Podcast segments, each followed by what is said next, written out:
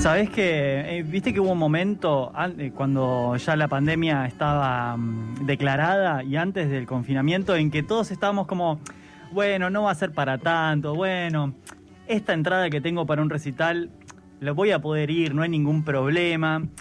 Eh, bueno, no. Yo tengo una entrada para una entrada para Friga Triscaidefobia, ese show de Juana Molina. La saqué en febrero para marzo. Viste que en febrero y marzo fue el punto de inflexión. Sí. Estamos hablando de 2020. Bueno, eh, no se pudo. Eh, se dijo, bueno, lo vemos, lo reprogramamos. No, finalmente se hizo de manera por eh, virtual, por streaming, y ahí lo pudimos ver un poquito, pero todavía no tuve la oportunidad de, de desquitarme y poder ir a ver en vivo de nuevo a Juana Molina. Eh, y para buscar un punto medio, la llamamos desde la revancha random y la vamos a entrevistar eh, esta tarde. Hola Juana, ¿cómo estás? Hola, ¿qué tal? Bien, ¿vos? ¿Vos tenés la entrada todavía? Y está en el mail, yo la saqué por vía digital, entonces... ¿Pero no la devolviste? ¿Sabés que no? Yo creo que Pero fue, sos pavote. fue tan grande la, la como la desilusión o, o- o- o el, el- el desamor que uno Él está aferrado a esa entrada Claro. con mucha ilusión todavía. Yo creo que en, en- en algún momento van a decir, bueno, los que sacaron la entrada hace dos años y medio capaz las pueden canjear ahora, pero por bueno, un por un subus. tal vez, tal vez, sí. Qué esperanzador. Hay que ser Sí, optimistas. no, no, pero había que devolverla. Supongo que todavía se podrá, pero no sé cuánto tiempo los tipos van a... Bueno, no sé. Me no pasó, sé. me pasó con, con ese concierto y con una entrada para el teatro. Era eh, una obra de Cervantes, esta, ¿cómo se llama? La que actuaba Capusotto. Eh, bueno, Sí, no importa. sé cuál. Que era una que era muy difícil de conseguir. Yo había conseguido y bueno, se Ay, canceló. no. Nada, qué bueno, va a ser. No, tremendo. ¿Qué va a ser? Eh, Juana, cuando muchos miraban raro las maquinitas en la música, vos caíste ahí con unas luperas y construiste un sonido y una carrera que se volvió con el tiempo indiscutible. Ahora lo raro parece eh, ser ponerse a escuchar un disco entero y vos vas y lanzás un sello discográfico. ¿Será que te Siempre gustan los desafiando. Claro, ¿será que te gustan los desafíos? No sé, yo creo que, que escuchar un disco, yo dejé de escuchar música hace mucho tiempo, ¿no? Eh, y creo que en gran parte es porque esto de escuchar en online, en una plataforma, eh, no sé, no me, no me gusta tanto como todo el ritual de agarrar el disco, levantar la púa, elegir el, el ponerlo, tratar no, que no haga mucho ruido cuando pones la púa sobre el disco. Eh, y después si hay un tema que no te gusta, lo salteás, pero eh, no sé, a mí me gusta esa cosa de escuchar discos enteros, eh, aún hoy. No, no me gusta esa, eh, no me gustan los playlists, detesto esa, esa mo- nueva modalidad eh, que después no sabes qué es nada, y además cuando en algunas plataformas pones algo y después queda sonando ad eternum, eh, aunque vos no, si vos no lo apagás queda sonando toda la noche o todo el día, forever, Sí, sí. hasta hasta el fin de, de- de los temas, que debe ser infinito. Eh, así que sí, me puse a, a sacar discos de vinilo. ¿Y es un proyecto que nace en la cuarentena o es algo que venías pensando desde antes? No, nació en la cuarentena con mi amigo Mario González, eh, Mario Agustín González, como Ujú. él le gusta que lo llamen, y este y estábamos acá, viste, con los fueguitos, viendo si pasaban satélites de 5G y este y todas esa- to- estábamos con todas las elucubraciones de, de de la pandemia y la incertidumbre. Y empezamos a hablar de, de segundo y que, que cumplía 20 años eh, el año pasado. Eh, y bueno salió el tema de que qué lindo sería poder hacer una una edición nacional con un libro que explique contara un poco la historia de, de cómo hasta do- todo lo, por, por todo lo que pasé hasta que salió segundo eh, porque nada es una historia que nadie puede sospechar y es bastante intrincada con muchos obstáculos y traspiés. Eh, entonces decidimos contarla eh, íbamos a contar desde antes, ¿no? Pero y nos iba a quedar un libro de... Me iba a perder, básicamente, me iba a perder mucho material para mi autobiografía. Entonces eh, decidimos restringirnos a la historia de Segundo. Eh, y bueno, comentario va, comentario viene, y decimos, che, hagámoslo y hagamos un sello.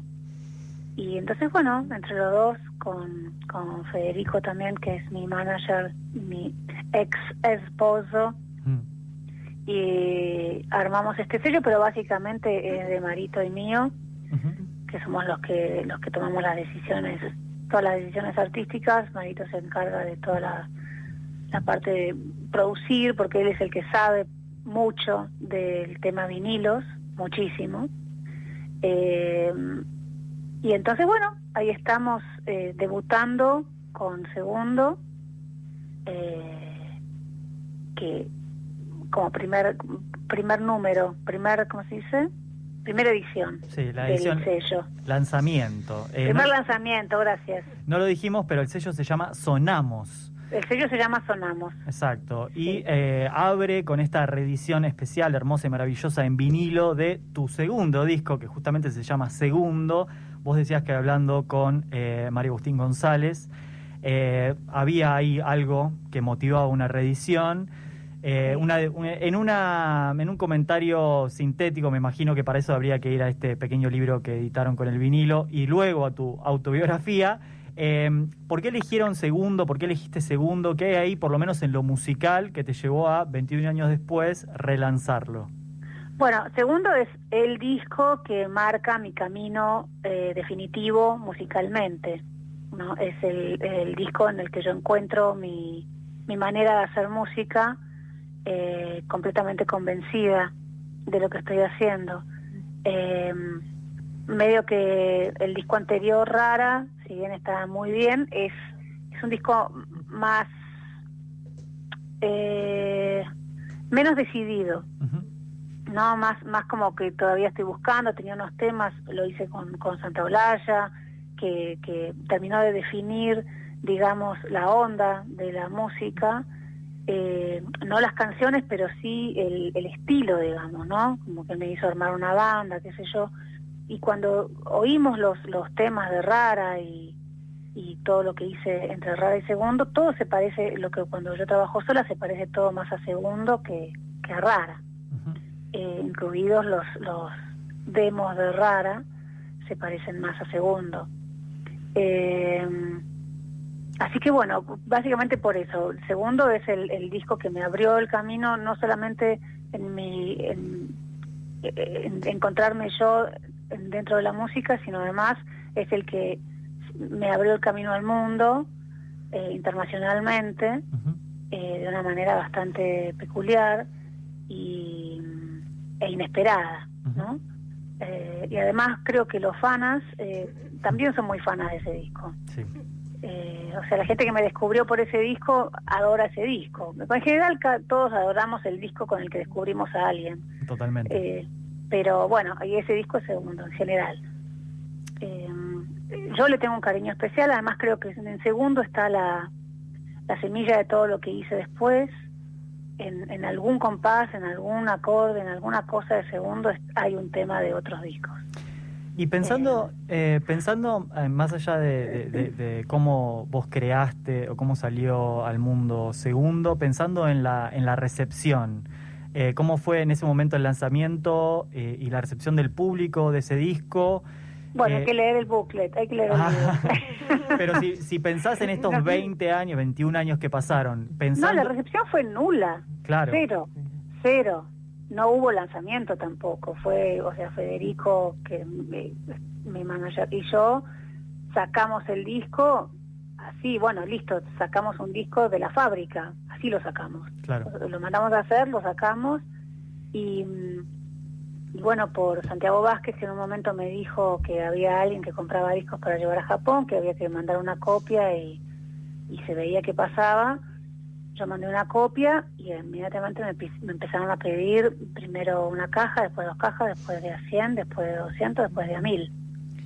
Entonces eso fue una cosa muy bestial que sucedió en muy poco tiempo y fue por la llegada a Japón que después terminé eh, llegando a Inglaterra a través de, de, mm, de Bonnie Prince Billy, que él tenía el disco, lo oyó en Japón, lo compró, lo puso en un casamiento, lo puso en un auto, en un casamiento, justo estaba el presidente de Domino Londres y bueno, y así fue como se me fue abriendo el camino. Como que el tipo nació y se fue a pasear y dijo, déjenme que yo hago, que yo me arreglo y, y se las arregló bastante bien.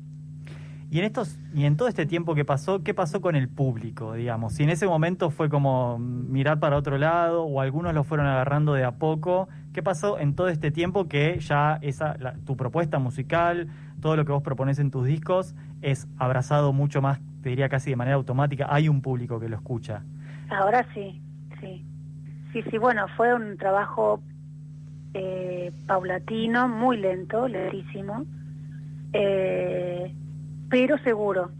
Es decir, cada, por ejemplo, al principio yo salía a tocar y como yo todavía era Juana Molina de la tele, venía un montón de gente a verme. Pero se iban yendo. Se iban yendo porque primero que yo no tenía una actitud de, de una cantante que le rompe y que se la recontracree, eso ya le da inseguridad también al público, sino que además la música no era algo que, que se pudiera cachar de una. Eh, a mí no me parecía eso, ¿no? Esto lo digo con a, a distancia. Pero bueno, de toda esa gente que se iba, los que se quedaban se recontraquedaban y se fue y, y volvían. Y al principio, bueno, al principio eran 20, 30, después 50 y de a poquito, muy de a poquito, esa cifra se fue aumentando hasta que después, bueno, un poco ayudada quizás por, por lo del New York Times, que Tres Cosas fue elegido como mejor disco del año, uno estuvo en, el, en la lista de los 10 mejores discos del año. Eh, Viste que medio cuando le decís a otro que algo está bueno, el otro por ahí empieza a prestar atención. Cuando alguien con, con cierta autoridad lo dice, Claro. eh, empezás a creer que quizás te perdiste algo. Y bueno, eso no sé si, si eso automáticamente me dio muchos más fans, pero sí hizo que mucha más gente lo escuchara. Estás escuchando a Juana Molina, que además de estar lanzando su sello discográfico junto con Mario Agustín de Jesús González y ah, bueno, todo, todos los nombres, y Fede Mayol, editó el año pasado su noveno disco y voy a practicar decirlo ahora en vivo, el primer disco en vivo, valga la redundancia, ANRML. Discutimos acá antes de la entrevista cómo pronunciarlo. Decidimos- Anormal. Anormal. listo. ¿Preferís? Sí. Bien. Con todas sus vocales. No, porque eh, como se grabó en el festival normal, que se escribe sin la Claro, O, sin Claro. lo escribimos igual, pero bueno, le dimos una vuelta. Bien, nos queríamos desafiar al aire. Sí. Lo hagamos lograr. Bueno, siempre comentaste que tu experiencia con los escenarios era un poco conflictiva. Ahora que no se puede tocar en vivo, ¿los extrañas? Sí, sí, extraño bastante tocar en vivo, eh, porque los últimos años se armaba algo muy lindo, de mucha energía, que a mí me vitalizaba mucho. Eh, eh, y creo que si vuelvo ahora, por ejemplo, si tuviera que volver ahora, no podría hacer un show como esos. Creo que, no sé por qué, hasta me imagino otra vez sentada en una silla, como al principio, igual creo que no podría tocar sentada, ya me acostumbré mucho a tocar parada, pero eh, creo que el clima, ¿no? Me, me llevaría a algo mucho más íntimo, eh, no por eso aburrido, eh, pero algo más, bueno, eso, más íntimo, menos extrovertido y menos eh, voluminoso, creo. Que haría eso ahora, si me dijeron, che, mira, salió un show la semana que viene para 24 personas en un lugar destinado a 3.000, que es lo que pasa, ¿no? Sí, Porque eso, eso es muy deprimente. Eso, eso la verdad que me deprime. Porque si me decís que voy a tocar para 24 personas, pero estamos en un lugar de 5 por 5 feliz. Pero 24 personas o 200, las que sean, todas separadas de a millones de metros, me resulta muy deprimente. Sí, te soy honesta. sí, sí. Eh, como que no, es medio como que tocas para, para un público dibujado, aunque le pongan onda. Este, nadie puede abarcar tantos metros cúbicos. No, y me imagino que la vista desde el escenario lo, no, no ayuda, Ay, es ¿no? tristísimo. Toda no, perspectiva. no, no, no, no, es muy, muy, des- muy desmoralizante. Bueno, y más allá de, de la- del carácter del show, eh, supongamos que llega un día en que todo el mundo dice, listo, se terminó la pandemia, está todo bien, eh, podemos volver casi a lo mismo que hacíamos antes. ¿Cómo sigue Juana Molina? ¿Retomás de donde dejaste en marzo de 2020, en ese recital al que no pude ir, que todavía no canjeé la entrada con Friga, Trisca y Decafobia? ¿O Tri- eso... Friga, trisca y decafón. Eh, sí, me cuesta un montón. Trato de decirlo de, re- de corrido porque si lo leo, es creo que que me cuando más. pensás, cuando pensás lo que, lo que quiere decir cada palabra, no te lo olvidas más. Ahí está. Friga es viernes. Sí. Bien. Eh, Trisca es Friga, 13. Trisca 13, Deca es, en realidad Trisca es de 3, Deca es la decena Claro. Claro. del 13 y después la fobia. Bien, Friga, bueno. Trisca y Decafobia. Para quienes no eh, le entendieron eso que acaba de pasar, es la fobia a los viernes 13. Exactamente. Sabes que hoy mirando el almanaque encontré un martes 13 y pensé, dije, ay no, y después recordé que era viernes. Ay, tiene su propia fobia seguro, eso tenés que lo, googlear. lo voy a googlear. Bueno, que antes eh, era martes para nosotros. claro. Mar- Ay. porque porque es, martes, no te cases ni te embarques ni te casas a todas partes. esas cosas que pasan en las traducciones. Bueno, de- ¿agarrás de donde dejaste o arrancás con algo nuevo? Bueno, primero tendría que hacer otro disco. Bien, eso nos encanta. Este, sí, la idea, yo tenía idea de hacer otro disco para el año que viene. Hay que ver si, si puedo. Claro. Porque está todo como medio eh, las luces apagadas en todas partes. Mm. Tengo que ir prendiendo algunos interruptores a ver si se me ilumina algún sector. Y pero sí, creo que sí, que me gustaría tener un disco nuevo, eh, que no tengo idea, mm, pero ni la menor idea de cómo sería, eh, ni de cómo lo haría, ni con qué, ni con quién. Eh, me imagino que sola, que volvería por la situación, me volvería otra vez a la, a la soledad, que bueno, no hace tanto que había dejado. Y, y bueno, después no sé cómo, cómo se representará eso que todavía no sabemos qué es en vivo.